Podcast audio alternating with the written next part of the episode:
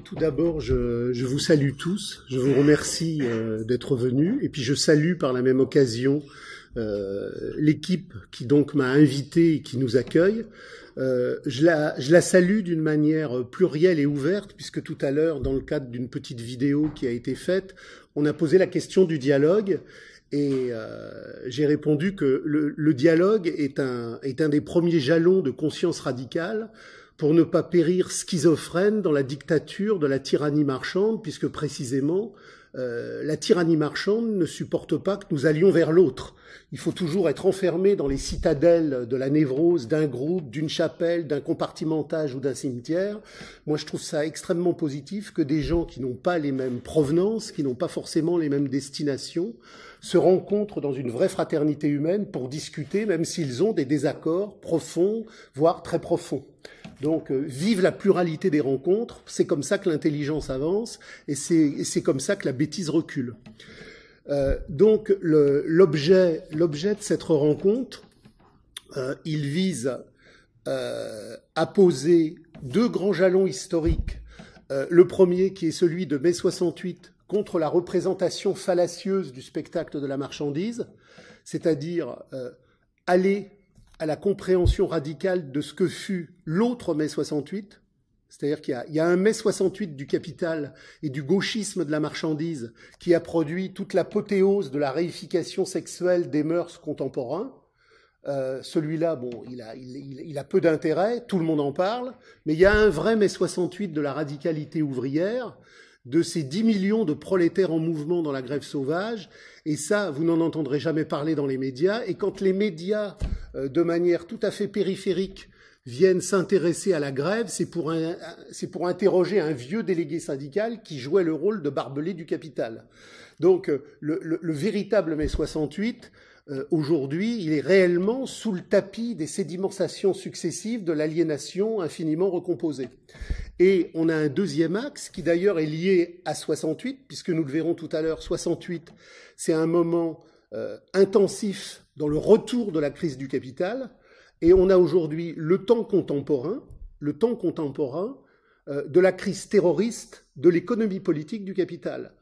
Et nous verrons dans le cadre de la réédition de Terror, euh, le véridique rapport, que euh, on ne peut pas comprendre aujourd'hui la crise terroriste universelle si on ne comprend pas la crise du capital, la baisse du taux de profit et le chaos universel de la marchandise en crise. mais tout ceci présuppose préalablement un avant-propos qui est la compréhension de l'au-delà du spectacle de la marchandise. Euh, il y a le réel et il y a ce que nous voyons du réel. Mais puisque nous sommes effectivement dans un rapport social de domestication et d'aliénation, le réel que nous percevons n'est pas forcément le réel objectif de la réalité pratique, de la vérité vraie. Parce que précisément, le fétichisme de la marchandise fait un écran et par cet écran, par cette domestication, par ce rapport d'aliénation, nous sommes dépossédés d'une vision réelle. C'est pour ça que nous sommes dans l'aliénation. L'aliénation, le fameux alienus, c'est que nous sommes autres que nous-mêmes, nous sommes étrangers à nous-mêmes, nous sommes aliénés par un cheminement de dépossession marchande, mais nous ne sommes pas simplement autres, nous voyons le réel autre que le réel est réellement dans sa substance historique objective. C'est ça l'aliénation. Et donc, euh, la, la grande problématique première, c'est celle de qu'est-ce que l'histoire? Qu'est-ce que comprendre l'histoire? Qu'est-ce que le devenir historique? Et comprendre l'histoire, qu'est-ce que le devenir historique? D'une manière désaliénée, d'une manière critique, d'une manière radicale, c'est se poser la question du réel telle que Marx, dans la première internationale, a posé à travers des textes fondamentaux la question juive, l'idéologie allemande, le capital, les Grundrisse jusqu'à la critique du programme de Gotha, Qu'est-ce que le regard vrai contre le regard tordu?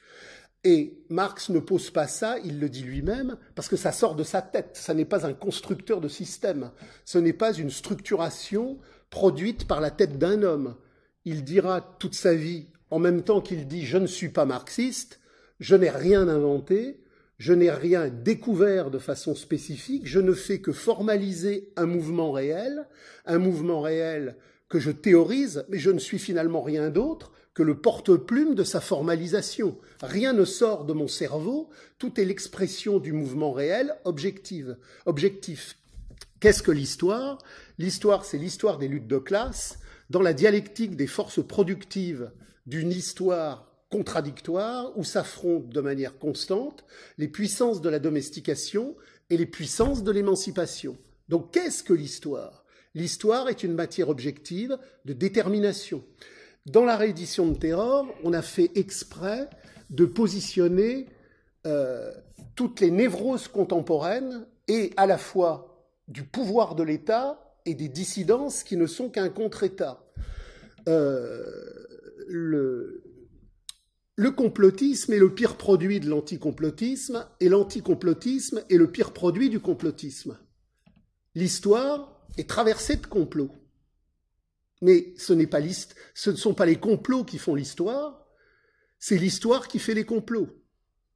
César a bien été assassiné dans un complot aux ides de Mars, et ce complot par lequel le Sénat a tué César est un moment majeur dans la recomposition de la crise de la Rome de l'époque, mais le complot qui tue César n'est qu'une formalisation qui découle des forces productives de l'époque dans la crise de la ronde foncière et dans la crise de ce bassin méditerranéen qui, du début de la République romaine jusqu'à la fin de la République romaine, va instabiliser la reproduction de sa production. Rome a duré douze siècles.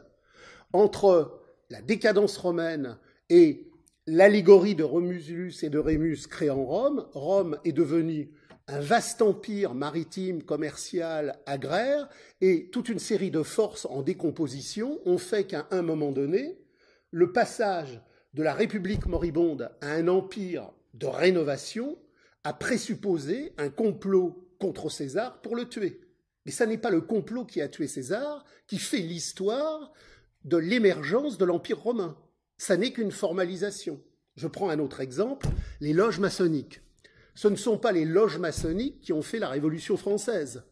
La Révolution française, qui pendant des siècles a travaillé dans le substrat profond de l'ancien régime en crise, a vu à un moment donné des loges maçonniques du capital, puisque les Lumières marchandes, c'est la philosophie de l'avant-garde du capital en mouvement, il y avait effectivement partout des loges. Mais il y avait effectivement partout des loges, parce que le développement du capital avait fait qu'à un moment donné, les loges étaient le langage communicationnel aliénatoire de cette avant-garde du capital qui allait renverser l'ancien régime pour mettre en marche le surgissement qui allait conduire au capital. Donc, si je suis dans l'indistinction et dans l'aliénation, je vais fétichiser, je vais autonomiser les formalisations.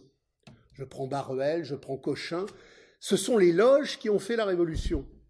Marx dit, Cochin, Baruel, tout ça c'est très bien, mais ils analysent les choses à l'envers. Ce ne sont pas les loges qui font la révolution de la marchandise, c'est la révolution de la marchandise qui construit les loges. Donc, comprendre le réel, c'est avoir une méthodologie de radicalité qui inverse l'inversion aliénatoire du capital. Sans ça, effectivement, je, comprends le processus totalement à l'envers. Donc la, la, Révolution française, à travers toutes les loges, tous les complots, est bien l'expression de magouilles politiques souterraines infinies, mais qui n'ont aucun rôle actif, décisionnel. Ce ne sont que les formalisations. C'est exactement comme aujourd'hui, si, si, on parle des cénacles mondains du narcissisme putride du capital, Bilderberg, la trilatérale, etc. Le mec qui est complètement névrosé dans la trilatérale, qui est totalement impuissant, qui est paumé, il va peut-être narcissiquement imaginer qu'il est le centre du monde. Mais il n'est le centre du monde que dans son errance narcissique de pauvre type perdu. Du point de vue de la dialectique du capital, Bilderberg, c'est zéro. Bilderberg ne fait que formaliser le devenir chaotique du mode de production capitaliste. Donc, comprendre le réel, c'est comprendre que le réel, ça n'est pas se poser la question, est-ce que c'est le sujet qui détermine l'objet? Est-ce que c'est l'objet qui détermine le sujet? Est-ce que c'est la matière qui détermine l'idée? Est-ce que c'est l'idée qui détermine la matière? Tout ça a été aboli dans la radicalité de l'idéologie allemande et des fameuses thèses sur Feuerbach. L'histoire est le produit de relations sociales dans le devenir historique. C'est pas le judéo-protestantisme qui explique la révolution anglaise de Cromwell. C'est le développement du capital dans le cadre d'une société anglaise particulière, avec une féodalité spécifique, qui a produit un mode de crise de la féodalité anglaise qui fait qu'à un moment donné, le judéo-protestantisme d'Amsterdam et le judéo-protestantisme de Londres vont se retrouver dans une unité supérieure qui est l'expression du devenir du capital. C'est pas le protestantisme à un moment donné qui permet le devenir du capital.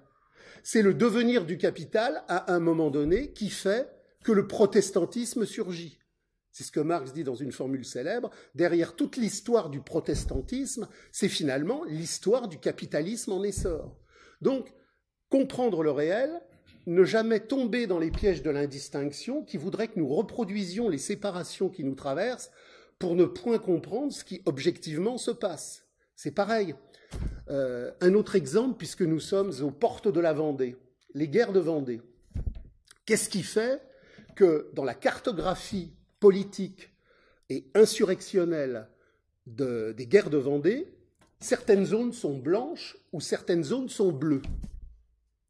C'est pas parce que la femme à Dupont va beaucoup à l'église ou que Durand est bigot. Il existe une architecture des profondeurs dans la vie sociale. Et Marx montre que les zones de communautés de paroisses relativement archaïques, qui sont donc dans des situations où la vraie vie agraire d'antan a été protégée, vont massivement défendre la communauté de paroisses contre les pâteaux des villes, la révolution bourgeoise de l'accaparement des terres. Donc, si vous prenez la limite entre la Vendée militaire et les zones du Poitou ou des Mauges qui vont être républicaines, c'est pas un problème d'émotion intérieure, c'est un problème de pratique sociale.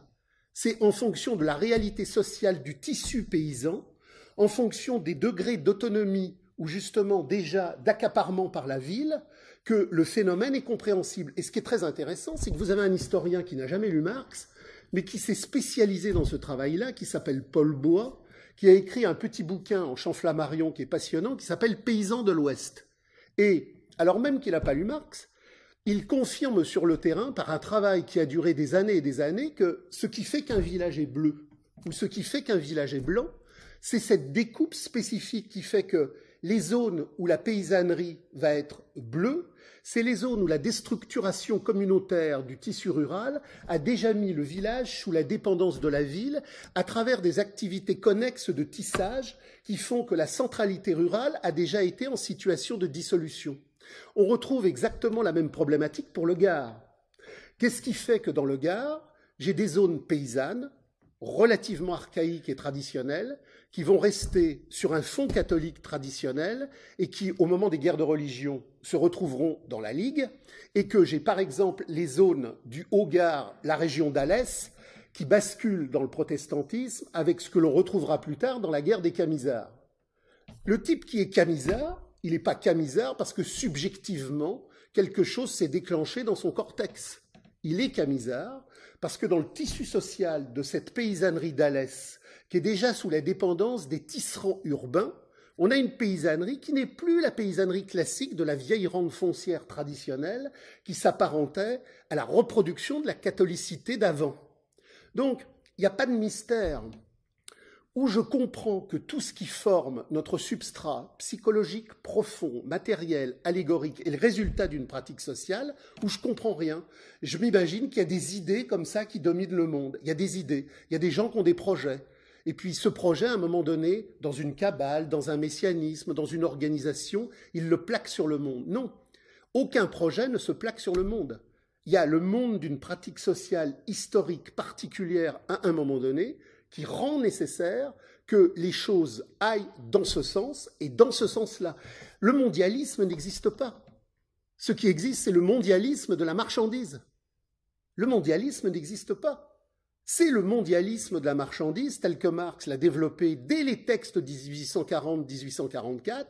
La marchandise est un vampire qui s'empare du monde, qui chosifiera nos existences, qui réifiera nos imaginaires, qui piétinera nos sexualités, qui abrutira toutes nos filiations pour que chacun d'entre nous devienne une res, une res abrutie et égarée sur le marché de la chosification universelle. Et ça, c'est la marchandisation en tant que le mondialisme et le mondialisme du marché et le mondialisme de la marchandisation. Et si des gens ont des projets messianiques de marchandisation et de mondialisme, c'est parce qu'il y a la marchandise. Il n'y avait pas de projet mondialiste messianique en 1250 ou en 1350 ou en 1460, hormis dans certaines sectes, hors champ. Pour que la matérialisation d'un projet de marché mondial eût été possible, il fallait que le développement du capital ait rendu à un moment donné non seulement possible mais inéluctable la marche en avant. Et c'est ce que Marx montre dans le Capital. À un moment donné, on a créé les États-nations parce qu'il fallait détruire les marchés de pays, les économies locales, les on disait les pays, il a fallu créer le marché, l'État-nation. Mais l'État-nation, c'est la domination formelle du capital. Ça n'est pas le capital achevé le capital achevé dans la domination totalitaire de la démocratie de la valeur d'échange absolue, c'est la domination réelle de la valeur sur la totalité du monde qui détruit la politique, qui détruit les États, qui détruit les nations et qui fait de la marchandise le monothéisme universel de la marchandise totalitaire. Vous lisez le Capital, vous lisez les Grundrisse, tout ce qui se passe aujourd'hui en 2018 est posé clairement analysé, parce que tout ce qui se passe là a été prévu par les groupes radicaux qui, au sein de la première internationale, défendaient le projet d'émancipation radicale.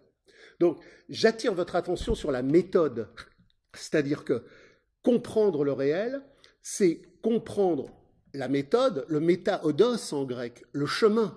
Il y a un chemin objectif qui s'appelle le mouvement réel, le mouvement réel des forces productives, des forces productives en devenir, qui explique que ce qui se passe doit se passer comme il se passe au moment où il se passe, dans les configurations historiques de ces lieux de passage. Donc ça, c'était le, préambule de méthode. Et maintenant, je voudrais donc aborder la, la problématique du vrai mai 68. Donc la problématique du, vrai mai 68, c'est une problématique d'abord qui ne commence pas en mai 68 et qui ne commence pas avec le monôme étudiant que les médias vont effectivement focaliser comme grand spectacle de diversion. Ça commence déjà dans les années 66-67 et surtout dans les années 67 avec la grande grève de Saint-Nazaire, on n'est pas loin, et surtout les émeutes de Caen en janvier 68. C'est-à-dire qu'en janvier 68, vous avez une insurrection ouvrière à Caen qui va durer dans la longue durée, et c'est un débordement total de la police syndicale du capital. Les syndicats sont totalement débordés. On a la même chose en mars 68 à Redon. Donc, ça, c'est des exemples. Il y, a, Redon, il y a Honfleur, euh, il y a Lyon. Euh, toute l'année 67-68, on a des débordements radicaux, séquestration, grève sauvage, dépassement complet de l'organisation syndicale, incapacité pour les centrales syndicales de juguler euh, le, processus de radicalité qui surgit. Qu'est-ce qui se passe dans ces années-là? Alors ce qui se passe dans ces années-là, c'est que c'est la mort du mythe des Trente Glorieuses. Je vous rappelle que dans la trajectoire des groupes radicaux issus de la Première Internationale, à travers Marx, à travers Rosa Luxembourg, on sait que le capital, est une crise permanente en procès. Et là, j'en profite parce que plein de gens m'envoient des mails en me disant Mais expliquez-moi, on ne comprend pas bien, les gens n'ont pas forcément lu Marx. Qu'est-ce que c'est que cette histoire de baisse du taux de profit? Alors, le, cheminement fondamental de compréhension de ce qu'est la crise, c'est comprendre ce qu'est la baisse du taux de profit. Le capital est un procès de valorisation qui produit, en même temps qu'il produit sa vie, les conditions de sa mort, parce que le capital est une contradiction en procès. Un jour, le capital va s'auto-effondrer, s'auto-invalider, parce que ce qui le fait vivre est ce qui le fait, est ce qui le fait mourir.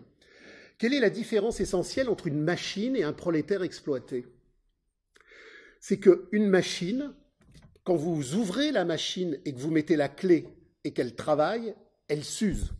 Vous ne pouvez pas faire travailler la machine en lui évitant de s'user. Autrement dit, quand la classe capitaliste fait travailler des usines, fait travailler dans les usines des machines, aucun temps de travail de la machine ne peut être autre chose qu'un temps d'usure. Quand je recrute un prolétaire et que je fais travailler ce prolétaire, ce travailleur, ce prolétaire, dans ce procès de travail, il va produire deux temporalités correspondantes, une qui correspond au travail nécessaire, son salaire, et une qui, correspond à ce qu'on appelle la survaleur, c'est-à-dire ce qui est produit au-delà de son salaire. Autrement dit, quand je fais marcher une machine, je ne peux pas l'exploiter. Tout ce que la machine va produire, tout ce que la machine va me rapporter, elle me le renvoie par son usure. Je peux user un prolétaire au-delà de l'usure de tout ce qu'il est possible d'imaginer, puisque si je fais travailler un prolétaire euh, pour 650, je peux lui payer 220. Si j'use la machine à 600, elle me coûte 600. Donc ce que montre Marx et ce que montrent les groupes radicaux, c'est que la valeur est le produit du travail humain exploité. La machine ne produit pas de valeur. Elle ne peut que transmettre la valeur du travail humain qui l'a produit. Mais il y a une contradiction gigantesque qui mène à la mort du capital, c'est que le capital dans le champ planétaire international de la concurrence, est obligé de constamment hausser la productivité du travail pour produire des marchandises qui vont coûter de moins en moins cher pour pouvoir en vendre de plus en plus sur le marché. Donc, alors même que le profit ne vient que du travail humain exploité, pour être concurrentiel sur le marché planétaire, je suis obligé d'avoir de plus en plus de machines qui me permettent, qui vont me permettre de produire de plus en plus vite pour produire de, moins en moins cher. Il y a donc une contradiction. Plus le capital se modernise technologiquement, plus son taux de profit baisse et il ne peut le compenser qu'en augmentant la masse. Donc ça, ça marche jusqu'à un certain point, mais au bout d'un certain point, la surproduction est telle qu'il faut détruire il faut détruire cet excédent. Donc, pendant toute la période de domination formelle, c'est-à-dire toute la période que le capital a connu, le capital comme substrat historique est né dans les villes marchandes italiennes du XIIIe siècle. Entre cette naissance du XIIIe siècle et 1914, qui marque le moment où le capital s'est emparé de la, totalité de la planète, il a connu des centaines et des centaines de crises par rapport à cette loi de la baisse tendancielle du taux de profit, il les a toujours résolus par l'extension du marché, par la colonisation et par l'impérialisme. Mais en 14, il bute. La totalité de la planète a été conquise. Et cette surproduction gigantesque, avec cette concurrence impitoyable entre la machine-outil allemande et la machine-outil anglaise, bah, ça va produire le premier charnier impérialiste mondial. La Première Guerre mondiale n'a pas eu lieu parce qu'il y avait des conflits entre la marine anglaise et la marine française et qu'on a tué l'archiduc François-Joseph. Ça, c'est l'écume des choses. Il faut comprendre que le premier charnier mondial, cette gigantesque guerre qui va tuer des millions de prolétaires des villes et des champs, c'est la rançon de cette crise généralisée de surproduction. Mais le premier charnier mondial, une fois qu'il aura rempli sa fonction, la machine repart et la baisse du taux de profit revient. Et il faut un deuxième charnier mondial, parce que dans les années 35-40, la baisse du taux de profit a reproduit une saturation des marchés, et quand la, saturation des marchés a lieu, même si effectivement on joue sur les mécanismes de crédit, à un moment donné, il y a une ligne, objective qui rend impossible la reproduction du cycle. Donc deuxième charnier mondial. Le deuxième charnier mondial va détruire beaucoup plus que le premier charnier mondial. Il va donc y avoir, pendant ces trente glorieuses, l'idée mythologique que la crise c'est fini, qu'on n'en reverra plus jamais. Ça y est, le capital a enfin trouvé un mode d'expansion infini. Manque de chance, 67-68, les balances commerciales européennes et japonaises sont rééquilibrées. La balance commerciale américaine commence à rencontrer des zones de négativité et on aboutit, puisque plus le capital est en domination réelle, plus, le capital est conduit à se fictiver, dans une économie chimérique de crédit et d'hallucination. On va avoir ce que Marx a très très bien expliqué dans le livre 3 du Capital, une dématérialisation totale du champ aliénatoire des monnaies. 68 a lieu dans le monde entier, pas qu'en France. en Argentine, au Chili, en Égypte, en Italie, en France, en Pologne, de chaque côté du bloc de l'Est, de chaque côté du rideau de fer, ça pète. C'est une crise mondiale. La crise mondiale revient. Et toute cette crise mondiale qui revient va aboutir sur les années 71-72 à ce fameux décrochage du dollar de l'étalon or, qui n'est pas un phénomène anodin. C'est-à-dire que tout ce que Marx a positionné sur la dématérialisation monétaire est en train de s'effectuer. Vous avez plein de gens aujourd'hui qui vous parlent de la, loi de 73. Mais Marx a expliqué avant qu'elle ait lieu, qu'elle aurait lieu. La loi de 73, c'est pas Monsieur Pompidou qui subjectivement cède à la banque. C'est une loi objective d'avancement du capital et de sa crise qui fait qu'à un moment donné, la fictivité du capital fait que l'étalon or est dépassé par l'hallucination chimérique du crédit. Donc la loi de 73, c'est pas une, une procédure technique qui est décidée par des politiciens qui veulent donner euh, la dette à la banque, c'est un processus anonyme universel qui est lié à la crise du capital. Donc 68 n'a pas lieu dans un ciel serein, 68 c'est après la mystification et le mythe des Trente Glorieuses, le retour de la crise du capital. En 67, il y a 500 000 chômeurs et Jacques Chirac crée la NPE on entre dans une dimension historique totalement nouvelle. Et ce qui est intéressant, c'est de bien voir que euh, le surgissement offensif du prolétariat n'a jamais lieu parce que le prolétariat est dans la misère, parce qu'il y aurait une mécanique quantitative. Ce qui enclenche le processus, c'est toujours le saut qualitatif. Et il y a un saut qualitatif radical. Là, nous sommes dans l'ouest de la France. Euh, c'est dans l'ouest de la France que la radicalité ouvrière ira le plus loin. C'est quoi l'ouest de la France? Euh, C'est à ce moment-là la mort définitivement programmée de la France agricole. Euh, vous avez à l'époque une, catégorie qu'on appelle l'OS, l'ouvrier spécialisé. C'est une catégorie chimérique parce que l'ouvrier spécialisé, n'est pas spécialisé. C'est le plus bas degré de l'échelle. Mais c'est quoi cette France d'OS ce sont par exemple euh, à Saint-Nazaire, euh, à Redon euh, ou à Honfleur, des gens qui sont sortis du monde paysan, qui sont plus dans le monde paysan, mais qui sont pas encore dans le monde ouvrier. Il y a une gigantesque explosion sociale de réaménagement des couches géographiques et démographiques du pays. C'est-à-dire que la crise qui arrive dans ces années 67-68, c'est la fin de la vieille France. C'est une gigantesque explosion qui va faire basculer la France dans la modernité du capital, euh, dans la modernité la plus offensive, dans la modernité la plus déracinante. Euh, à Nantes, par exemple, euh, parce que mai 68, c'est Paris, c'est Bordeaux, c'est Lyon, c'est Nantes, mais il y aura une énorme solidarité ouvriers-paysans, par exemple. Les, les, tracteurs paysans vont venir dans Nantes ravitailler les ouvriers en lutte. Il n'y a pas le monde paysan et le monde ouvrier c'est deux mondes dont les enfants se retrouvent dans la même mélasse industrielle de l'aliénation. Donc il faut imaginer que cette crise, elle marque une date fatidique dans le passage à la modernité despotique du capital. Et cette, grève, elle est totalement euh, insubordonnée et totalement ingouvernable. Euh, ça pète dans tous les coins. Les syndicats sont incapables, sont incapables de récupérer, de neutraliser et de cadenasser. Quand, sous cette pression gigantesque qui, après les premières émeutes du 10-13 mai à Paris, la rue Gay-Lussac, euh, vont avoir lieu, vous avez des grèves spontanées dans toutes les entreprises de France.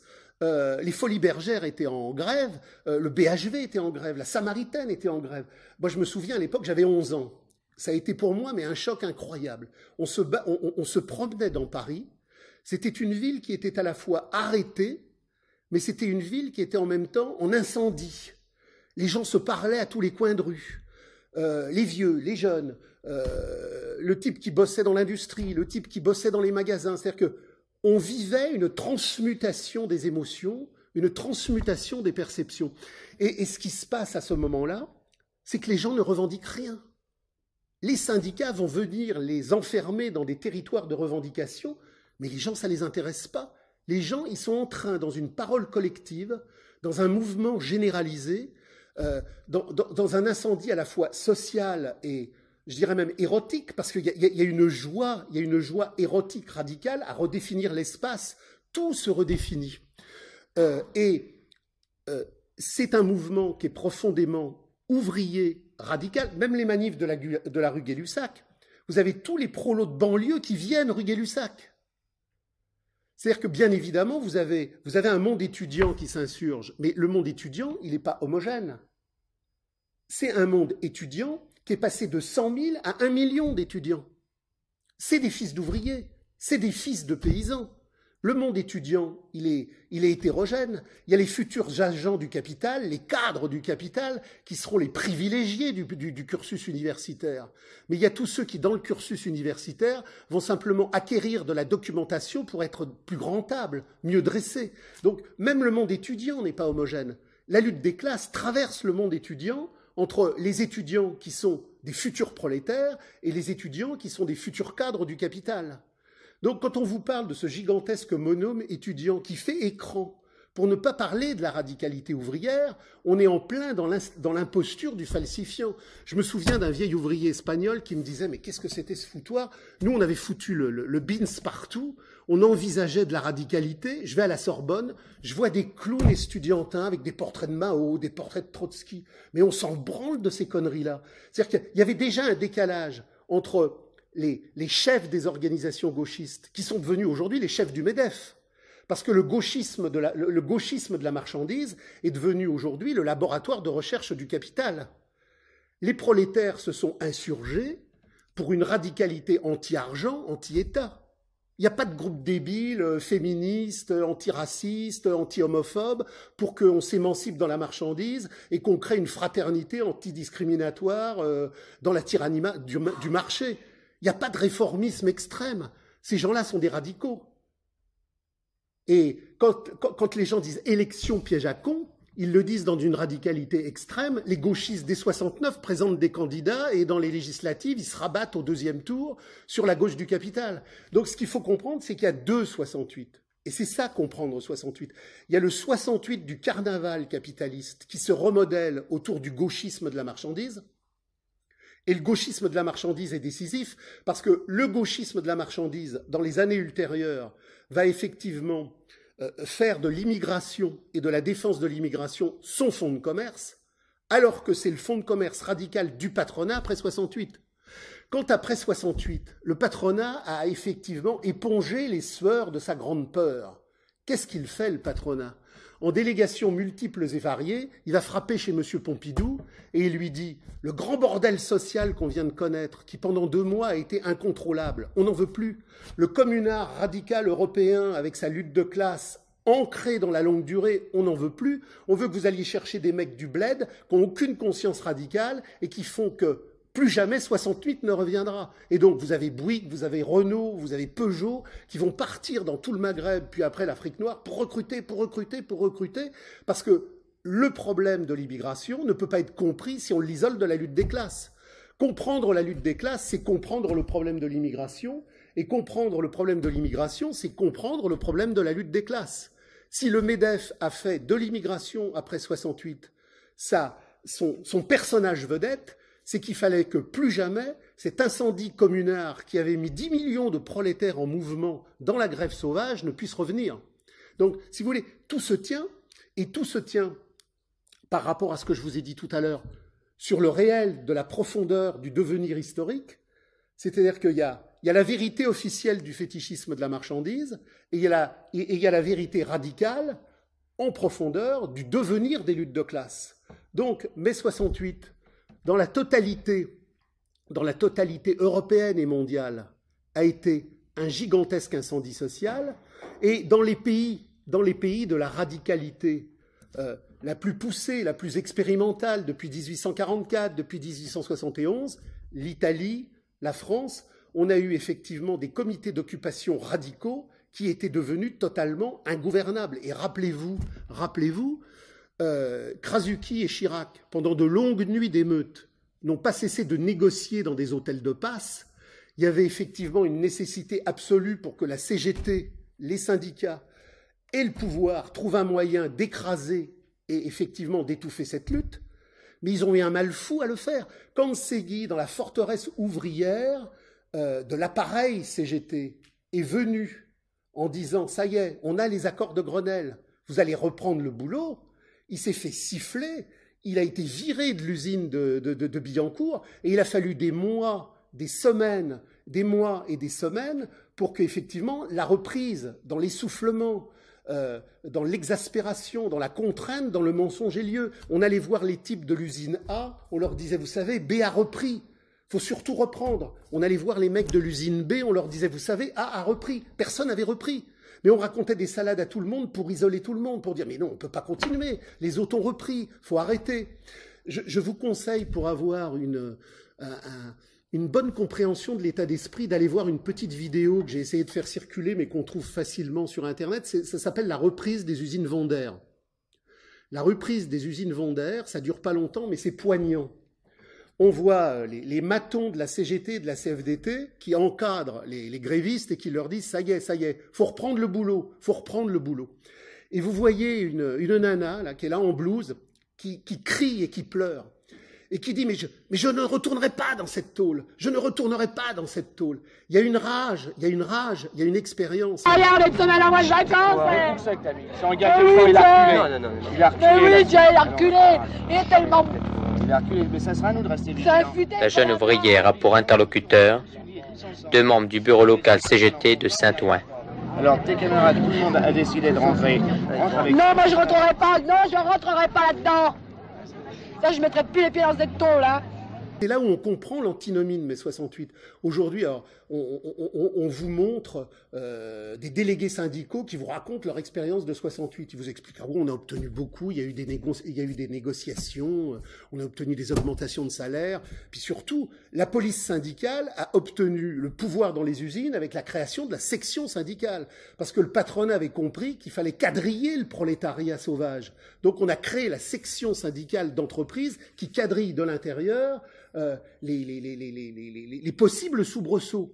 Mais après mai 68, vous avez eu des, tas de gens qui se sont suicidés. Vous avez des, des, tas de gens qui sont partis dans la folie. Ils ne pouvaient pas reprendre le travail. Parce que l'expérience collective de cette parole qui s'était émancipée, où les gens avaient entrevu un autre monde, ça se négocie pas avec 200 francs de plus, 300 francs de plus. Les gens, les gens arrachaient leurs cartes de la CGT, de la CFDT, ils disaient mais, vous vous foutez de la gueule du monde, on s'est battu pour autre chose. Alors pourquoi ils s'étaient battus?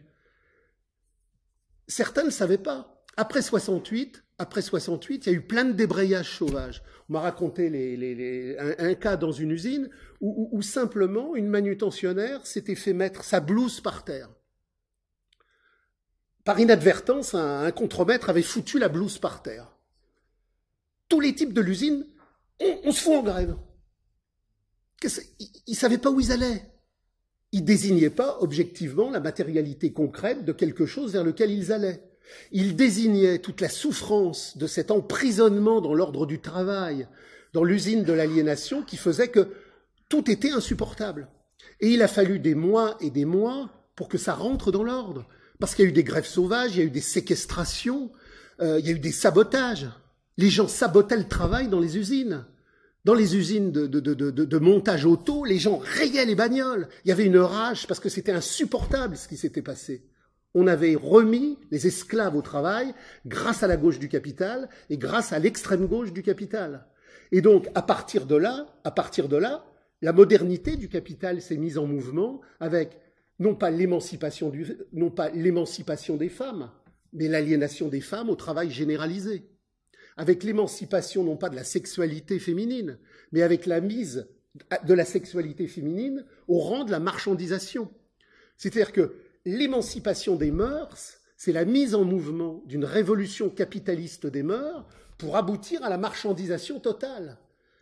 Avant 68, on est domestiqué, on est aliéné, on est soumis, mais le capital n'est pas rentré dans nos intimités. Il nous a pas mangé de l'intérieur pour faire de nous de la viande cannibale du capital. Après 68, avec la révolution des mœurs, nous devenons des objets, des chosifications absolues. Nous ne sommes plus rien que de la marchandise en mouvement. Alors, il y, a, des gens qui, n'ont pas forcément une compréhension, une analyse et une vision de ça. Ils disent, ah, alors c'est 68 qui a produit ça. Non, C'est l'échec de 68 qui a produit ça. Il y a deux mai 68. Il y a le mai 68 de la radicalité ouvrière et il y a le mai 68 de la rénovation capitaliste. Si le mai 68 de l'insurrection ouvrière avait triomphé, il n'y aurait pas eu le mai 68 de la rénovation capitaliste. C'est donc pas mai 68 qui a produit la rénovation capitaliste, c'est l'échec radical de mai 68 qui a produit la rénovation capitaliste. Et le capital se nourrit constamment des défaites du prolétariat pour se moderniser, pour se réformer, pour s'affiner, pour se métamorphoser, pour aller toujours plus loin. Je, prends un exemple tout bête. On, en a parlé tout à l'heure dans, dans l'entrevue que j'ai eue avec ma charmante hôtesse. Il est interdit d'interdire. Il est interdit d'interdire. C'est la radicalité de Rosa Luxembourg, c'est la radicalité de tous les groupes radicaux qui vont à la librairie de la vieille taupe et qui sont effectivement dans ces années-là dans le refus de tous les mensonges du capital. La Russie n'est pas la Russie, c'est du capitalisme d'État dans ces années-là, il y a des groupes qui s'affrontent, euh, main euh, euh, qui se cognent avec la CGT et le PC, parce qu'on sait que la Russie, c'est du capitalisme d'État. On sait que les luttes de libération nationale, c'est de l'imposture. Que le prolo de, de, Cuba ou que le prolo d'Alger, depuis que le FLN a pris le pouvoir, ils sont encore plus entubés qu'avant et qu'il a une classe capitaliste qui l'exploite et qui lui fait suer le burnou encore plus que le colonisateur. Donc, on, Rosa Luxembourg abat les luttes de libération nationale. Tous ces groupes radicaux-là disent il est interdit d'interdire. Qu'est-ce que ça veut dire il est interdit d'interdire Ça veut dire qu'en matière de rencontres plurielles, il est interdit d'interdire à un débat de ne pas aller partout où il veut. Ça n'a rien à voir avec euh, la sexualité dépravée galopante de la marchandisation contemporaine. Donc le il est interdit d'interdire, ça n'a rien à voir avec Cohn-Bendit, les petites filles et les braguettes. Il est interdit d'interdire, ça veut dire il est interdit d'interdire tout débat et toute vérité officielle est une imposture. Jouissons sans entrave, c'est la même chose. Jouissons sans entrave pour les radicaux de 68. Ça ne veut pas dire fais de ton sexe une marchandise sur le libre-échange du crétinisme universel.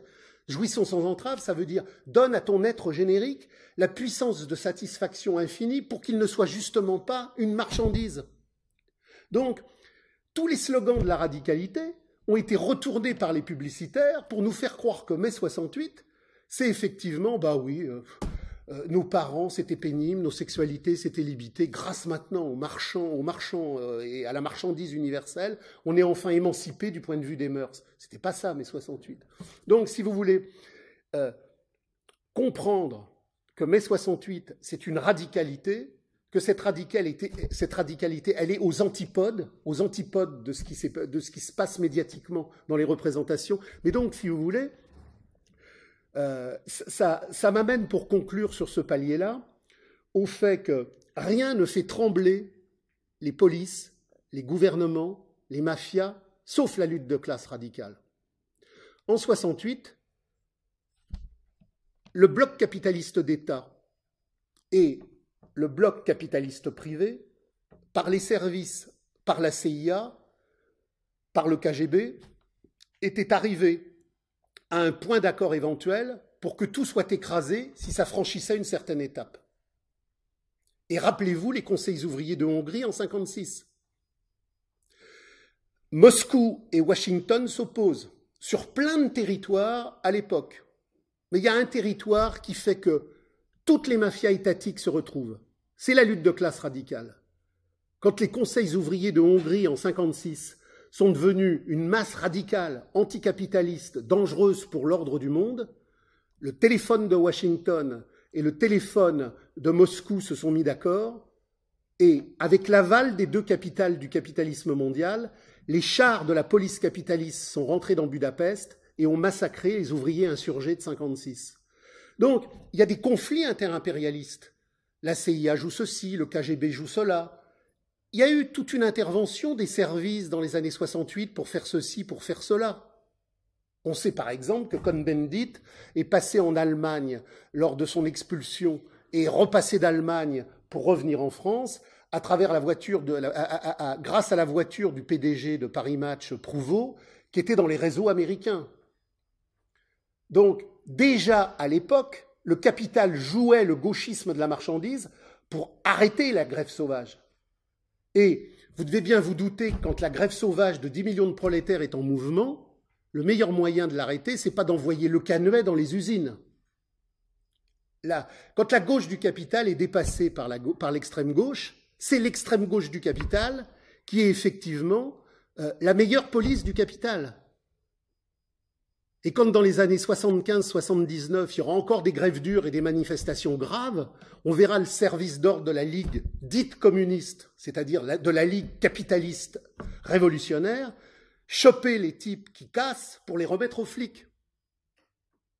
Donc, mai 68, c'est l'inversion totale de tout ce qu'on nous a raconté dans les médias. Ça n'est pas un phénomène étudiant. Et ça a commencé bien avant 68. C'est le commencement de la crise du capital. Donc ça, c'était le premier point.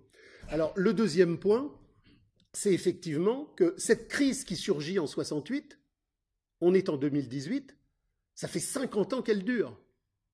Et la surproduction n'arrête pas de continuer à continuer. Le capital ne peut pas gérer cette crise autrement que par la fictivité et par les hallucinations du spectacle mondial.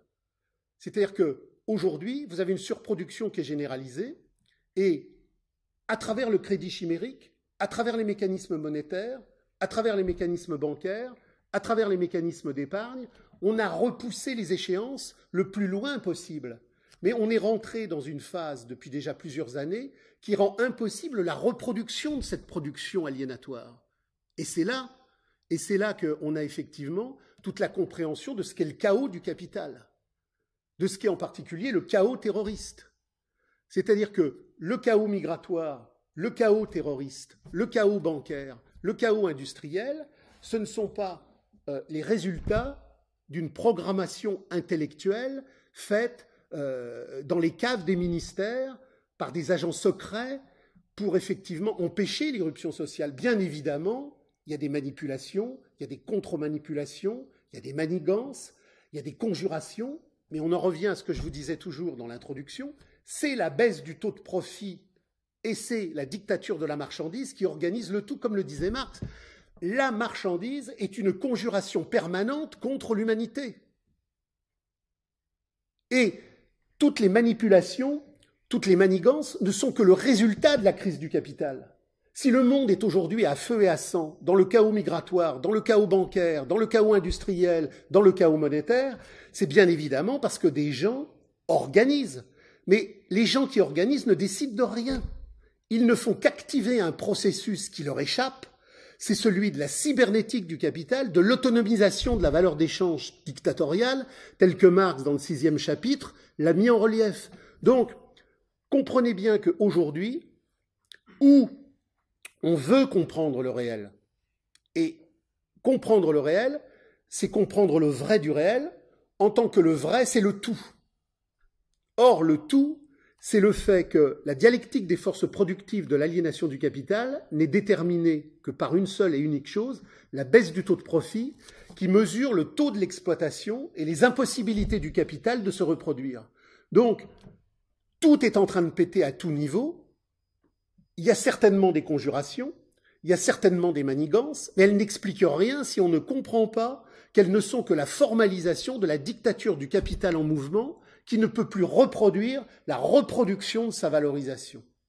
Donc c'est pour ça que dans l'avant-propos et la postphase de la réédition de Terror euh, Véridique Rapport, on insiste bien sur cette compréhension. Si on ne comprend pas ce qu'est le capital, si on ne comprend pas ce qu'est la baisse du taux de profit, on ne comprend rien à ce qui se passe aujourd'hui. Et c'est pas un hasard si Guy Debord, qui avait donc positionné à travers la société du spectacle la radicalité la plus poussée de la fin du XXe siècle, a écrit ensuite les commentaires sur la société du spectacle, qui sont la prolongation, et qui sont la prolongation sur le théâtre italien de la réalité de mai 68, avec effectivement le terrorisme d'État. Le terrorisme d'État a deux fonctions. Et dans les commentaires sur la société du spectacle, c'est d'une clarté absolue. Le terrorisme d'État il participe à la recomposition géopolitique. On a assassiné Aldo Moro parce que Aldo Moro avait une vision politique de non-alignement. Il remettait donc en cause les stratégies impérialistes de l'OTAN à long terme. Il fallait tuer Aldo Moro. Donc les brigades rouges de l'État italien ont assassiné Aldo Moro pour que l'Italie soit réalignée sur l'OTAN. Mais il y a une deuxième facette qui est celle de la lutte des classes. quand le mai 68 français s'est progressivement arrêté, comme le développement de la crise du capital ne se fait pas de manière homogène, mais en, fonction de l'histoire de chaque zone géographique, le mai rampant italien a duré plus longtemps que le mai 68. Et il y a eu des grèves dures, des grèves radicales en Italie qui devenaient incontrôlables. On a donc fait péter des bombes à Bologne, on a donc fait péter des bombes ailleurs et encore ailleurs pour casser la lutte des classes. Donc le terrorisme, il a deux fonctions dans le cadre de la crise du capital. Il réaligne les agencements nécessaires de la géopolitique du capital. Bon là, c'est la refonte du Moyen-Orient. On avait détruit l'Irak, on l'explique très bien dans le véridique rapport, on avait détruit l'Irak, il fallait détruire la Syrie, il faudra détruire l'Iran. C'est une recomposition qui est liée à la crise du capital et à la nécessité pour l'impérialisme américain et israélien de se réagencer par le chaos. Rosa Luxembourg montre qu'en période de domination formelle, tant que le capital n'est pas lui-même, il s'articule, il se prolonge, il s'homogénéise par la stabilité. Rosa Luxembourg, dans l'accumulation du capital, dit en période de domination réelle, en période de domination de la décadence du capital, le capital se généralise par l'anarchie et par le chaos. Donc le chaos n'est pas un raté organisationnel. Le chaos est la structuration objective du capital dans sa crise ultime. Donc, euh, quand vous avez des journalistes bénins qui vous disent mais euh, en Irak et en Syrie, les Américains, mais vraiment, ils ont échoué, c'est le foutoir partout. Non, le capital a réussi. L'objectif du capital, c'était qu'il n'y ait plus d'Irak, c'était qu'il n'y ait plus de Syrie. Donc le chaos n'est pas euh, une erreur stratégique. Le chaos est l'ordonnancement de la logique du capital dans sa crise terminale. Donc, si vous voulez, j'ai fait très vite. Hein. Chacun de ces sujets, pour le déployer, pour le saisir, pour le comprendre, euh, il aurait fallu le déployer pendant au moins trois heures, quatre heures. Mais j'ai fait court pour vous donner ensuite la parole, et puis que, que, dans le cadre d'un dialogue, euh, on affine et euh, on aille beaucoup plus loin.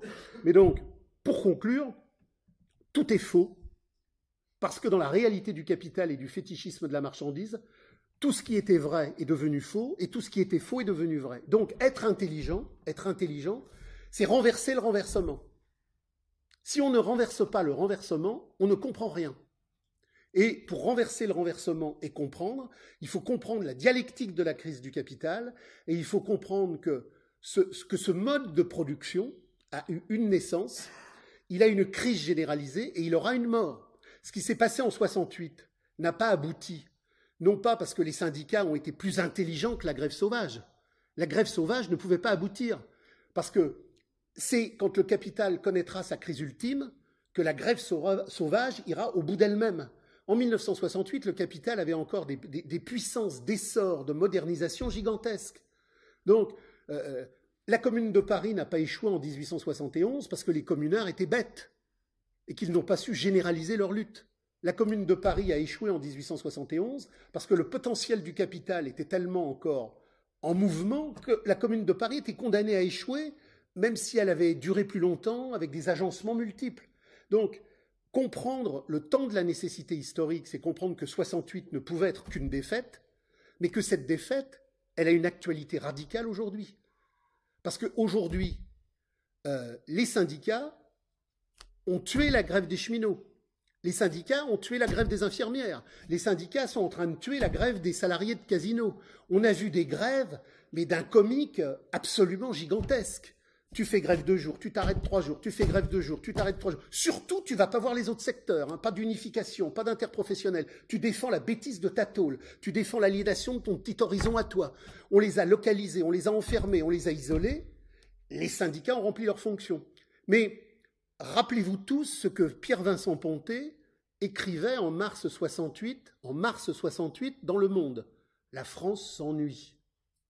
Aujourd'hui, la France ne s'ennuie pas. Les gens sont dégoûtés.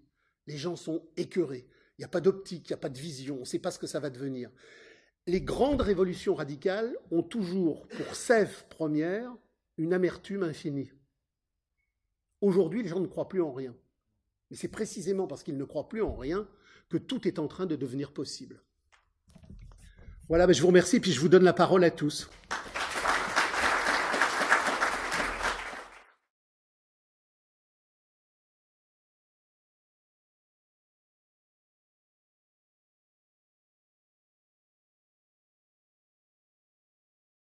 Alors, la, chute du capital, elle est le produit de la conscience humaine radicale qui surgit.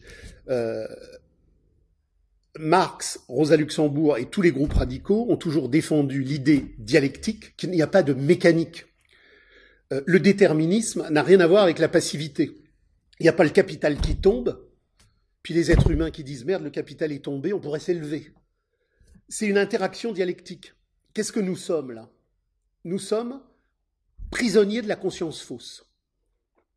Dans nos vies, dans nos couples, au boulot, dans toute notre histoire, on est aliéné, on est écrasé, on est dépossédé. Ce qui est notre être générique, notre jouissance, nous est confisqué. C'est ça 68. Les gens réapprennent à parler, à avoir des joies, à se rencontrer. On n'est plus astreint au rôle social. On est astreint à la rencontre vraie humaine, à la vraie rencontre humaine. Donc, la conscience vraie ne peut surgir que quand la matérialité objective de la conscience fausse s'invalide. Et ce que montre Marx, c'est qu'il existe un progrès, un, procès de caducité du capital, une auto-négation du capital. Mais l'auto-négation du capital, c'est pas le capital qui tombe. on est dans le capital. Nous sommes le capital. Nous sommes des marchandises vivantes qui reproduisons le capital. Le capital nous reproduit, mais nous reproduisons le capital. Et c'est cette interaction dialectique qui fait qu'à un moment donné, la matérialité objective de la baisse du taux de profit ne peut plus fonctionner. Parce que, à un moment donné, le, capital, c'est cette contradiction entre la valorisation et la dévalorisation. Les secteurs de haute technicité qui sont robotisés à outrance ne vivent du point de vue du, rapport total, parce que dans le même temps, le capital n'arrête pas de délocaliser, et tel un vampire, il va boire du sang de, prolétaires humains. Euh, les, les, usines qui ne sont que robotisées, ça, c'est pas le capital, c'est un capital. On doit analyser la crise du point de vue du capital total. Pourquoi autant de, délocalisation? Parce que justement, cette montée de la baisse du taux de profit par la robotisation à outrance fait que de l'autre côté, le capital, il est obligé d'aller manger de la chair fraîche. Et à un moment donné, il peut plus manger de chair fraîche parce que tous les mécanismes de péréquation du taux de profit au niveau mondial font que le capital ne peut plus se reproduire. Et c'est pour ça qu'il y a eu 14, et c'est pour ça qu'il y a eu 39. À un moment donné, la limite objective est atteinte, et il faut tout détruire pour redémarrer. Mais à un moment donné, même s'il veut tout détruire pour redémarrer, le point de contradiction sera tel qu'il pourra plus se valoriser. Alors, là, je vais très vite. Euh, livre 1, livre 2, livre 3, c'est des milliers de pages. Marx n'a pas écrit des milliers de pages sur la crise pour le plaisir de les écrire. C'est qu'on est au cœur du sujet. Il y a une différence radicale entre l'économie et la critique de l'économie politique.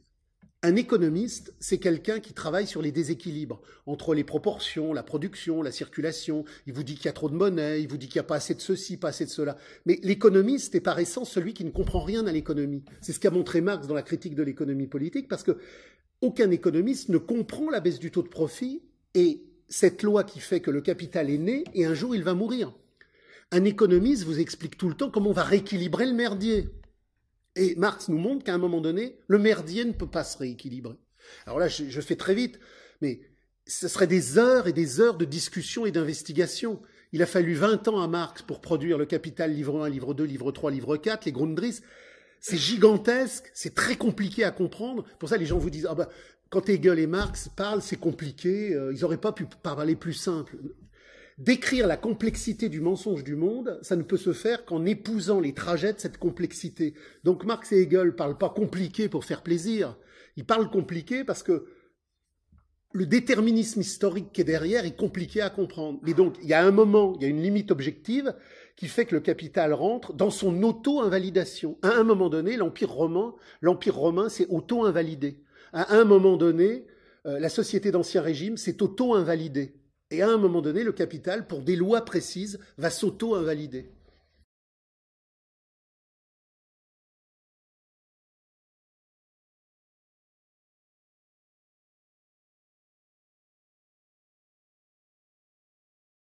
Alors, la définition toute simple du capital, c'est que le capital est le procès de valorisation de notre aliénation à la marchandise. C'est pas une réalité. C'est un rapport social. Le capital n'est pas une chose. C'est un rapport social. C'est une relation sociale. Donc, euh, c'est pour ça que beaucoup de gens ne comprennent pas l'argent. Beaucoup de gens vous disent oh bah, l'argent est un outil qui est posé là. On pourrait l'utiliser à de bonnes fins, on pourrait peut-être l'utiliser à de mauvaises fins, mais l'argent n'est pas un outil. C'est une relation sociale aliénatoire. L'argent, c'est de la merde par essence. Et le capital, c'est la même chose. C'est l'extorsion. Le capital est la relation sociale de notre vie confisquée par la non-vie de la marchandise. C'est une relation sociale. C'est un rapport. Et à un moment donné, ce rapport ne peut pas se reproduire, parce qu'il atteint les limites objectives qui font qu'il invalide la propre forme de sa possibilité.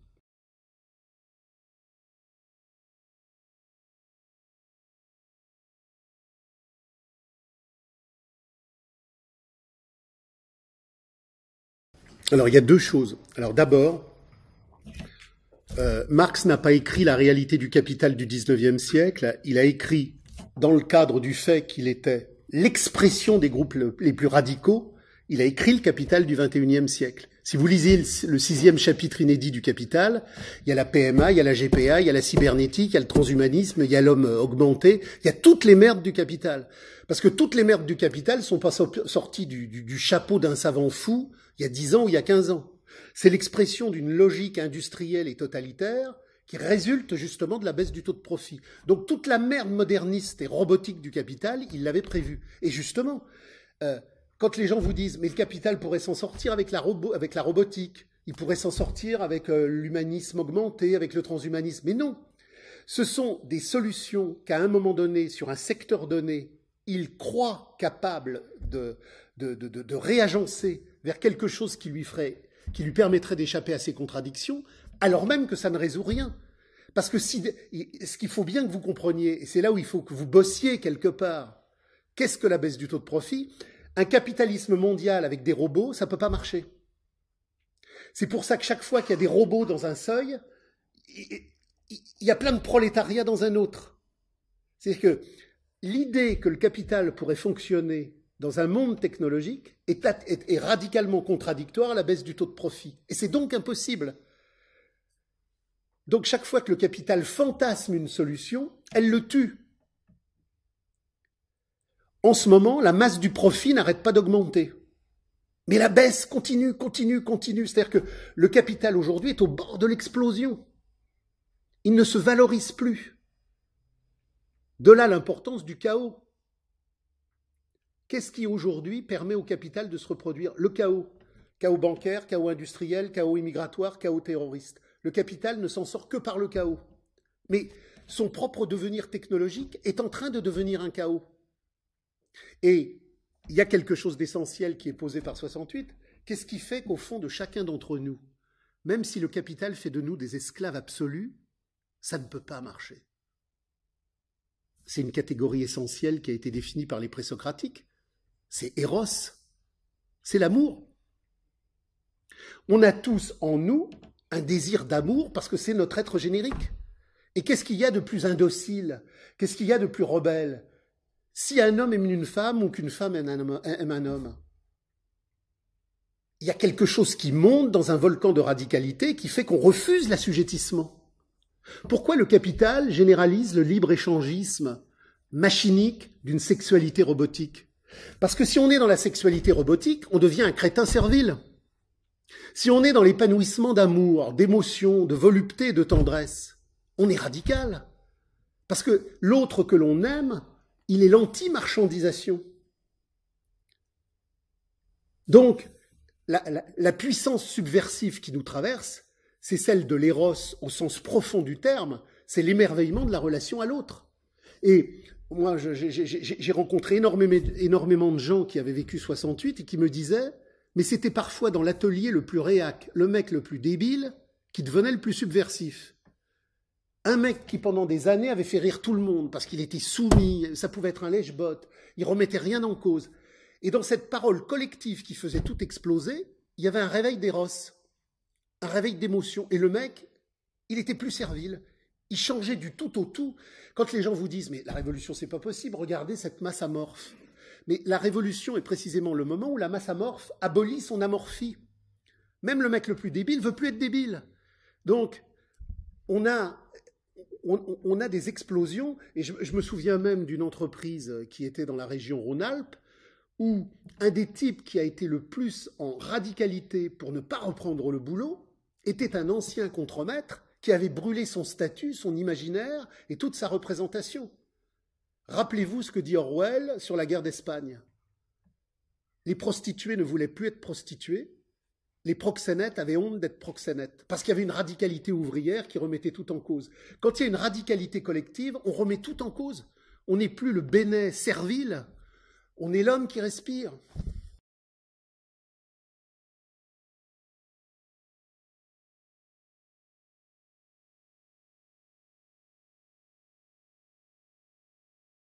Le problème, c'est que les guerres n'ont jamais lieu parce que le capital devient fou et qu'il veut échapper.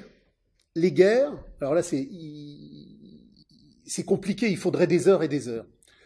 Euh, la Première Guerre mondiale, la Deuxième Guerre mondiale sont des guerres qui sont des recompositions de la crise du capital et de sa surproduction sur la page des blocs impérialistes réels.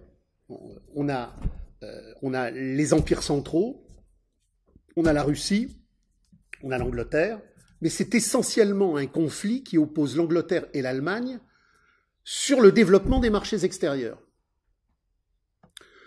Aujourd'hui, il faut comprendre qu'il n'y a aucune opposition entre la Russie et les États-Unis.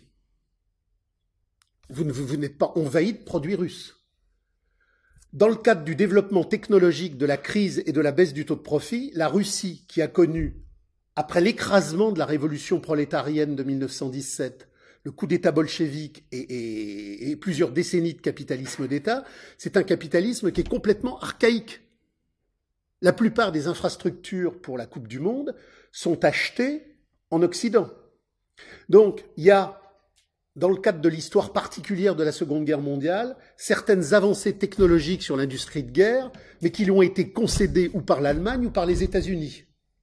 Mais il n'y a aucun conflit entre la Russie et les États-Unis. Le vrai conflit, il reproduit celui de 14, il reproduit celui de 39. C'est le Japon, l'Allemagne, la France et les États-Unis. Le problème, c'est qu'au sortir de la Seconde Guerre mondiale, l'impérialisme américain a vassalisé et le Japon, et l'Allemagne, et la France. Donc, la guerre prend d'autres formes. Elle ne peut pas prendre des formes militaires comme pendant la Seconde Guerre mondiale ou pendant la Première Guerre mondiale. On ne nous envoie pas des bombardiers. On nous a créé l'Europe de Bruxelles, qui est un bombardier géopolitique d'artifice pour nous détruire de l'intérieur. La guerre a pris d'autres formes. Donc, euh, on va détruire l'agriculture française, non pas par des bombardements stratégiques, mais par des accords, puisque toutes les... Il faut que vous compreniez qu'il n'y a plus d'État français depuis très longtemps. Euh, à partir du moment où Mitterrand nous a engagés dans la première guerre du Golfe, il a quasiment liquidé les derniers restes d'autonomie chimérique de l'État français. L'État français est un, est, un gouvernorat américain. Vous voyez la crise iranienne, on est en train aujourd'hui de dire aux entreprises françaises qui allaient redémarrer, vous êtes obligés de repartir, tout le monde fait sa valise, euh, le larbin Macron euh, pousse deux, trois petits proutes, et tout le monde s'exécute. Donc, la, grosse problématique aujourd'hui de la crise du capital, c'est que les États-Unis ont asservi l'Europe et le Japon, ils les détruisent par des processus et des, des agencements type Bruxelles, mais ils ne peuvent pas les détruire par des bombardements militaires. Donc, il faut, lire la crise ukrainienne. La crise ukrainienne n'est pas une crise par laquelle les Américains désignent qu'il y aura un danger russe. La hantise des Américains, je le répète depuis des années et des années, c'est le traité de Rapallo. La Russie est archaïque, la France et l'Allemagne sont technologiquement très avancées. La peur des États-Unis, c'est ce qui s'était passé à Rapallo, le traité de Rapallo 1922. L'Allemagne technologique allait moderniser la Russie archaïque. Donc la crise ukrainienne, faut pas vous tromper de cible. Là encore, il faut avoir une analyse dialectique en fonction des forces productives du capital. La crise ukrainienne, c'est pas que les États-Unis veulent isoler la Russie, c'est que les États-Unis veulent empêcher l'investissement américain et français en Russie. Donc on nous crée constamment des crises qui font écran. Et c'est une des formes du bombardement qui ne prend pas une forme militaire, mais qui prend une autre forme. Et la construction de Daesh par la CIA après la construction d'Al-Qaïda par la CIA et la destruction complète du Moyen-Orient, ça rentre aussi dans une crise organisée par la crise du capital américain pour casser les marchés de ses concurrents européens. Euh, rappelez-vous qu'avant la destruction de l'Irak, il y avait un partenariat privilégié entre l'Irak et la France, que ce partenariat était insupportable pour Israël et la Maison-Blanche, et que la destruction de l'Irak a été effectivement une avancée considérable pour le commodium géopolitique israélo-américain. Donc, il faut toujours tout lire de manière approfondie.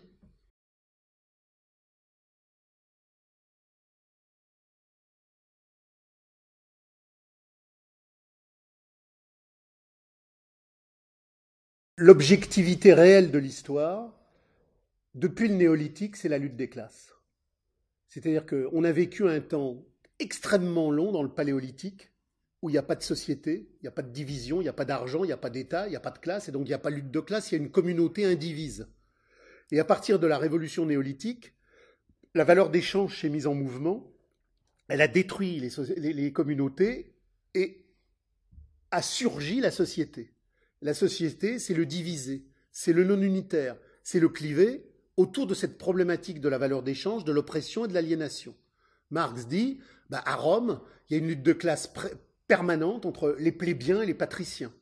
Si quelqu'un euh, parmi vous connaît un peu l'histoire romaine, l'histoire des Gracques par exemple, elle n'est compréhensible qu'à travers de cette, lutte entre patriciens et, euh, et plébéiens.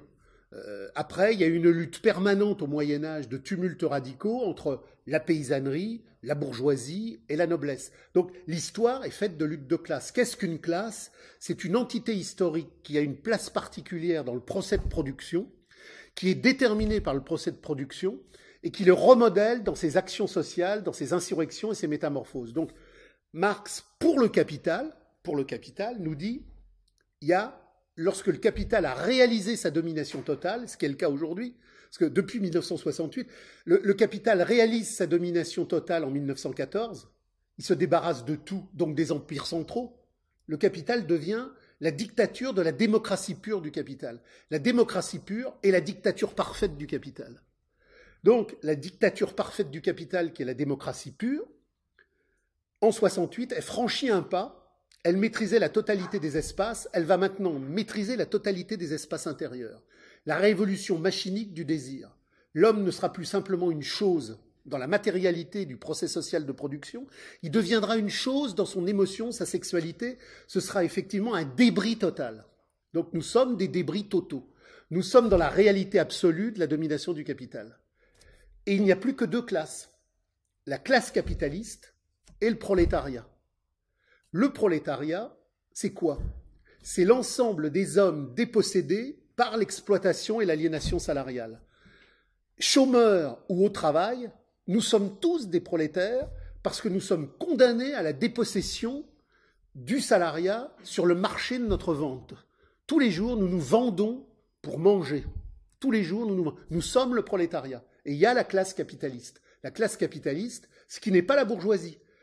Marx montre que la bourgeoisie disparaît dans la domination réalisée du capital.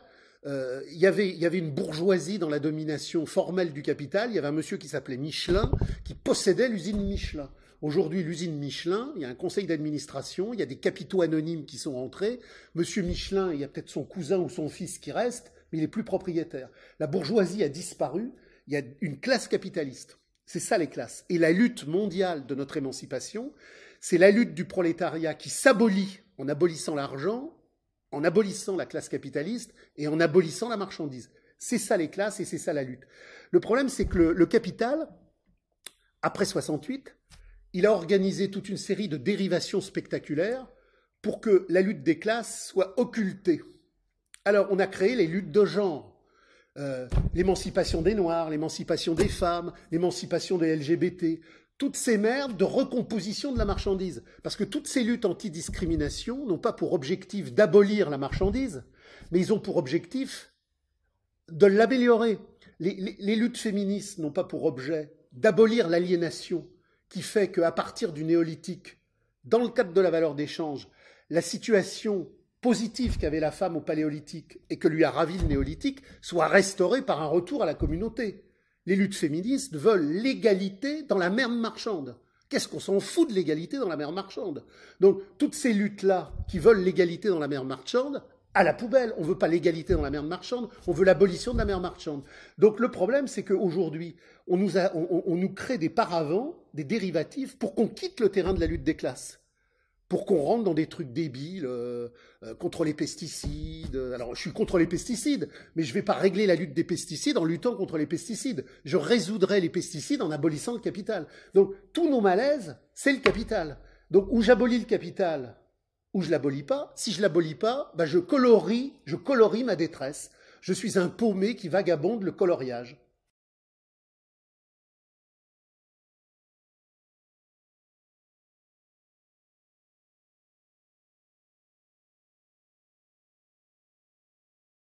Euh, moi, je serais beaucoup plus incisif que ça, si vous voulez. J'ai une haine de la politique, j'ai une haine de l'économie, j'ai une haine de la domestication. C'est-à-dire que euh, je, ne peux pas supporter qu'on veuille m'enrégimenter dans l'économie politique, dans la politique ou l'économie. Je n'ai jamais voté, je ne voterai jamais. Parce que voter, voter, c'est pire que se prostituer. C'est-à-dire que je, récuse toute représentation à l'aliénation marchande. Alors maintenant, euh, l'Europe ou pas l'Europe on revient à la dialectique de l'économie. On, revient aux forces productives. La politique est morte. Le souverainisme est mort. La France est morte. Toutes les nations sont mortes. Le capital va tout avaler. Quand le capital a détruit les pays et qu'il a créé les États-nations, vous avez pendant plusieurs décennies des gens qui ont voulu maintenir les États du Languedoc, euh, les États du Dauphiné, les États de Bretagne, L'histoire ne repasse pas les plats. Il existe une logique implacable du déterminisme de l'histoire. Ce qui est liquidé est liquidé. Donc, les États-nations seront liquidés comme les pays ont été liquidés, et le cosmopolitisme de la marchandise, qui est la tyrannie supérieure, va sombrer. Il va sombrer de ses propres contradictions. Donc, euh, je veux dire que, bien, bien évidemment que je ne veux pas bouffer du bœuf brésilien dégueulasse. Mais je vais pas aller me battre avec des banderoles. Non, TAFTA, non, on s'en fout. C'est pas le sujet. Je veux pas manger européen propre, tout en étant servile. Je veux abolir, je, veux abolir ma servitude. Si vous voulez, je veux que mes enfants, mes petits-enfants et moi, pour les années que nous avons à vivre, nous vivions des vraies expériences humaines. Et ça, c'est à bas la politique, à bas l'économie, à bas tous les raquettes politiques. Ne dis pas politique, ne dis pas économie, crève salope, disait un tract radical de Bordeaux. C'est-à-dire que la, politique, c'est de la merde. L'économie, c'est de la merde. Ce sont les substrats de notre servilisme. Il faut que vous ayez une forte estime de vous-même, non pas une estime narcissique, une estime existentielle. Il faut apprendre à vous aimer en vous respectant en profondeur. Vous n'êtes pas de la viande à travail. Vous n'êtes pas de la viande à politique. Vous n'êtes pas de la viande à économie. Vous êtes un sujet humain qui veut s'émanciper, qui veut jouir de la vie, qui veut des relations humaines, à bas la merde du capital et à bas tous ceux qui veulent nous la faire reconduire d'une manière ou d'une autre.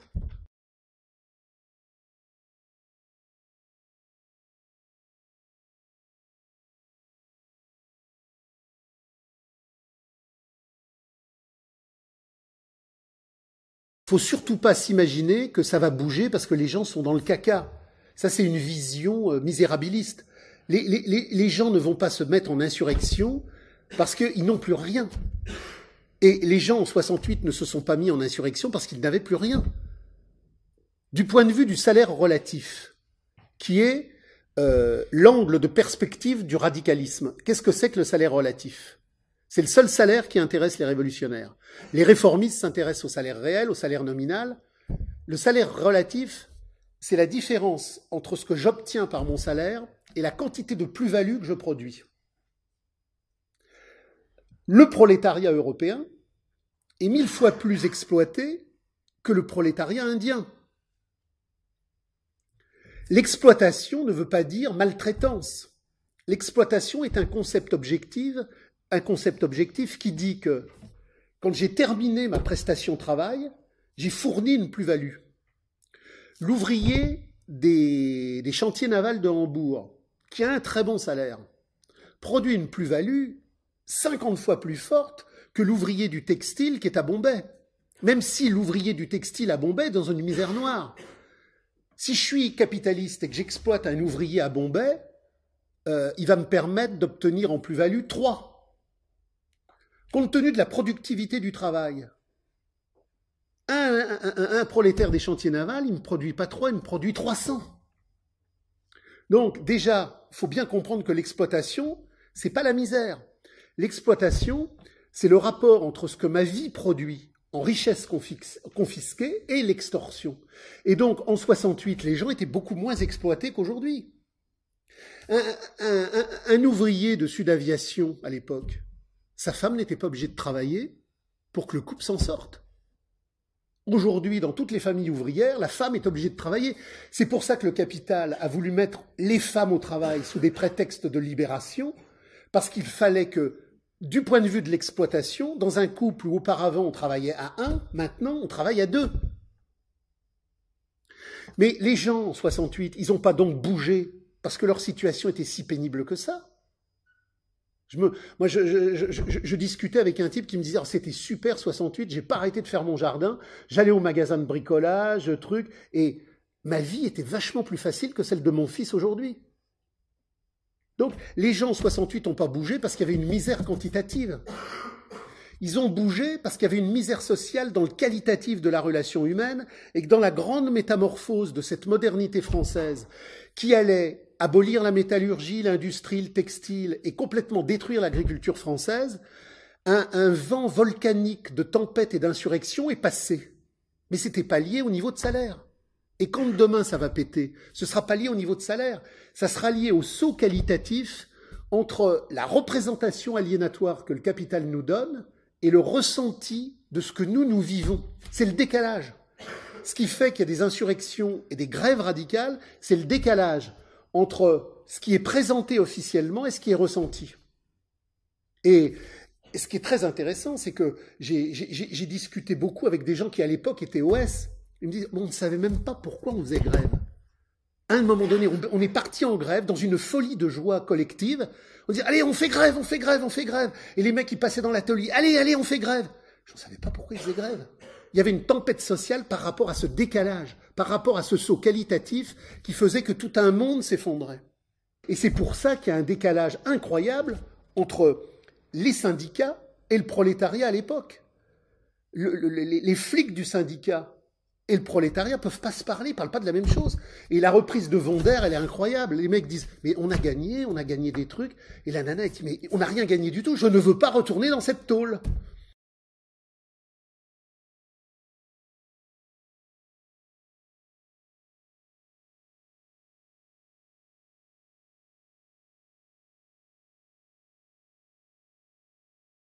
Alors, ils vont pas prendre conscience parce que des minorités révolutionnaires vont aller les éduquer. Les minorités révolutionnaires ne doivent pas éduquer, diriger. Les minorités révolutionnaires participent à la prise de conscience. Si demain on, distribue des millions de tracts à la sortie d'une usine en disant vous êtes des prolétaires, votre histoire c'est ceci, vous devriez faire cela, ce serait grotesque. Les mecs diraient mais qu'est-ce qu'ils font? Et ça n'aurait pas de sens. Il faut qu'on participe à la réappropriation historique il faut expliquer, il faut être des jalons de conscience, il faut démystifier, mais la prise de conscience que quelqu'un a du fait qu'il appartient à la classe, c'est les contradictions de sa vie sociale. C'est-à-dire que les minorités révolutionnaires participent à l'homogénéisation, ils accélèrent quelque peu la prise de conscience, mais la prise de conscience vient de la, réalité objective de leur quotidien. Tous ces types-là qui sont soumis, qui, pensent euh, euh, à leur machine à laver, à leurs prochaines vacances, au match de foot, au verre de, Riga, au verre de Ricard, aux études des enfants, bref, tous les mecs qui sont abrutis dans ce circuit-là. Quand dans la boîte, ça va se mettre à bouger, ils vont eux-mêmes comprendre qu'il y a un enjeu collectif qui est riche. Ils vont abandonner le Ricard, le foot, euh, ils vont se dire putain c'est génial, là je vis une expérience. Donc c'est important d'aller voir les gens pour leur dire ce qu'ils sont en fonction d'une histoire qu'ils ignorent puisque les gens ne connaissent pas leur histoire. Moi, je vous dis, ma, grand-mère me disait, mais qu'est-ce que tu nous emmerdes? Ça a toujours été comme ça. Ça a toujours été comme ça. Les gens ne savent pas que pendant des millénaires, ça n'a pas été comme ça. Déjà, ça, c'est hyper important d'expliquer aux gens qu'il n'y a pas toujours eu des patrons, des exploités, l'État, le fric. Déjà, ça c'est énorme. Mais ça suffit pas pour que les gens bougent collectivement et individuellement. Il faut qu'ils fassent l'expérience à un moment donné. Moi, je me rappelle à un moment donné, euh, c'était une usine de technologie avancée en, matière informatique. Et euh, j'intervenais pour X raisons dans cette entreprise et j'ai vu, le feu aux poudres dans l'entreprise. Il y avait un malaise. Les gens euh, ne le définissaient pas. Ils n'avaient pas forcément lu. Marx, Rosa Luxembourg, rien à foutre. George Orwell, ils connaissaient pas. Et dans un secteur particulier, une nana se voit refuser une après-midi parce que son, son gosse est malade. La nana pète les plombs et tout le monde se met à péter les plombs. C'est tout bête. Il y avait plein de choses qui s'emmagasinaient. Il y avait des amertumes, il y avait des comptes. Ça montait, ça montait, mais on voyait rien. Et il y a une allumette, on lui dit T'auras pas ton après-midi. C'est une expérience collective qui fait que tout le monde a compris qu'ils étaient des prolétaires. Tout le monde a compris d'un seul coup que derrière ce petit problème individuel, il y avait un enjeu de vie, il y avait le pouvoir, il y avait la domination, il y avait les petits chefs, il y avait les gros cons, il y avait la misère du quotidien, il y avait la connerie du fric, il y avait l'emploi du temps qui nous écrase. Il suffit de peu, et quand ce peu surgit, tout ce qui n'était pas visible sort. Et c'est ça qui sera décisif.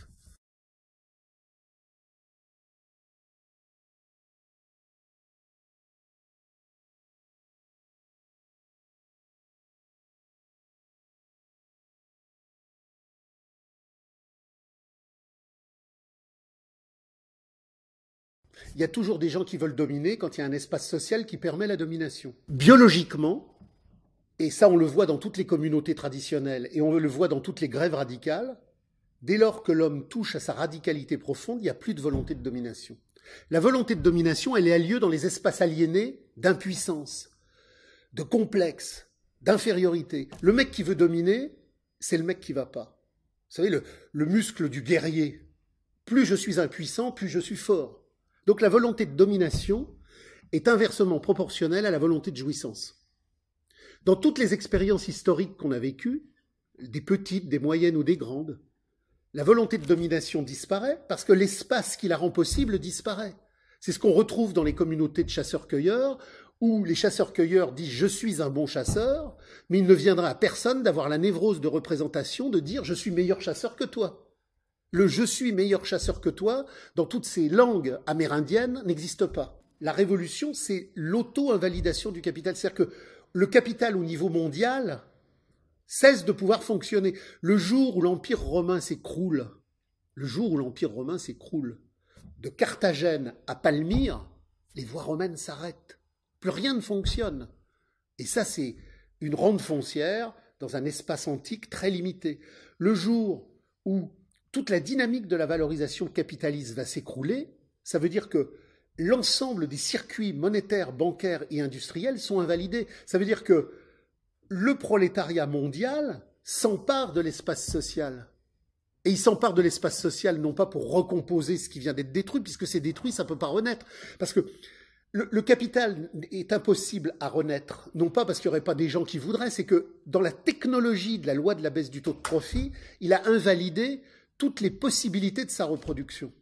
Mais ça, si vous voulez, alors, moi, je vous engage tous à lire, à lire, parce que, je veux dire que si on ne lit pas ces textes fondamentaux, on papote. Moi, je pense que, toi, tu penses que, moi, j'imagine que c'est pas possible. Si nous sommes en 2018. Toute cette histoire de la révolution néolithique, de cette aliénation des luttes paysannes, des luttes ouvrières, elle a des siècles. Ça veut dire que depuis que la révolution néolithique existe, il y a des groupes radicaux qui, sous une forme ou sous une autre, nous ont transmis un patrimoine d'analyse gigantesque. Et ils nous l'ont transmis pour que nous, en 2018, on n'ait pas tout le boulot pour tout recommencer à zéro et tout refaire et se reposer toutes les questions qui sont résolues. Il faut comprendre qu'il y a des acquis méthodologiques et que chaque génération ne va pas redémarrer à zéro pour se poser toutes les questions qui ont déjà été résolues. De là, c'est ce que je dis à tous les gens qui me contactent à partir de YouTube, YouTube, c'est très bien pour un préambule, mais alors après, à la poubelle. Parce que si vous YouTubez en permanence, vous allez rester à la surface aliénatoire des choses et vous avancerez pas sur la substance. Donc confrontez-vous aux textes radicaux, aux expériences radicaux. Lisez les textes des comités ouvriers d'occupation. Ce sont les ouvriers qui disent on, veut plus de patrons, on veut plus de fric, on veut plus de syndicats, on explique comment l'entreprise fonctionnera, comment on abolira la division du travail entre ville et campagne. Les paysans venaient à Nantes, les ouvriers allaient voir les paysans, il y avait des, mouvements paysans qui se généralisaient. Euh, ils envisageaient déjà la, manière dont on allait produire. On allait abolir la ville et on allait abolir la campagne. On allait créer des coopératives où on produirait pour les besoins humains. Donc toutes ces questions-là, depuis deux siècles, elles sont résolues par plein de textes. Donc il faut aller les chercher, les textes, parce que les textes, ils viendront pas chez vous. Bah, vous, cherchez sur Internet, euh, archives de l'autonomie prolétarienne, vous lisez les textes de George Orwell, vous lisez les textes de Boloten sur la guerre d'Espagne, euh, pourquoi des villages entiers avaient aboli l'argent, comment ils ont fonctionné, pourquoi ça a marché, pourquoi ça n'a pas marché. Si vous voulez, ce qu'il faut comprendre, c'est que toutes les expériences prolétariennes qui ont échoué, elles nous ont légué un patrimoine. Les ouvriers qui sont morts ne sont pas morts ontologiquement.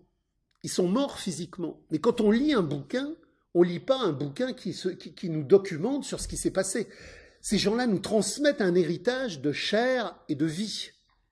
Si vous lisez les bouquins d'Orwell, de Simone Veil, si vous lisez les textes de Bilan, si vous lisez les textes d'Union communiste, sur tous ces sur tous ces groupes radicaux des années 30, des années 40, des années 50, des années 60, ou les textes des comités ouvriers, il y a eu plein de comités. Vous, aviez par exemple à, à, Sancier, à la fac de Sancier. Pourquoi Sancier? Parce qu'à l'époque, la région de Sancier de la rue Mouffetard était essentiellement ouvrière.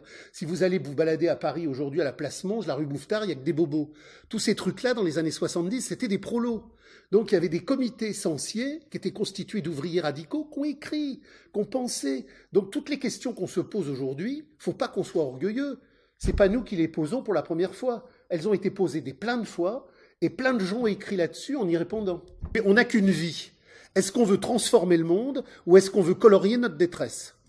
Je ne veux pas colorier ma détresse, je veux me battre et je me bats depuis maintenant 50 euh, ans. Je, je me tiendrai debout jusqu'à la fin, je me battrai jusqu'à la fin. Je ne veux pas colorier ma misère, je veux l'abolir.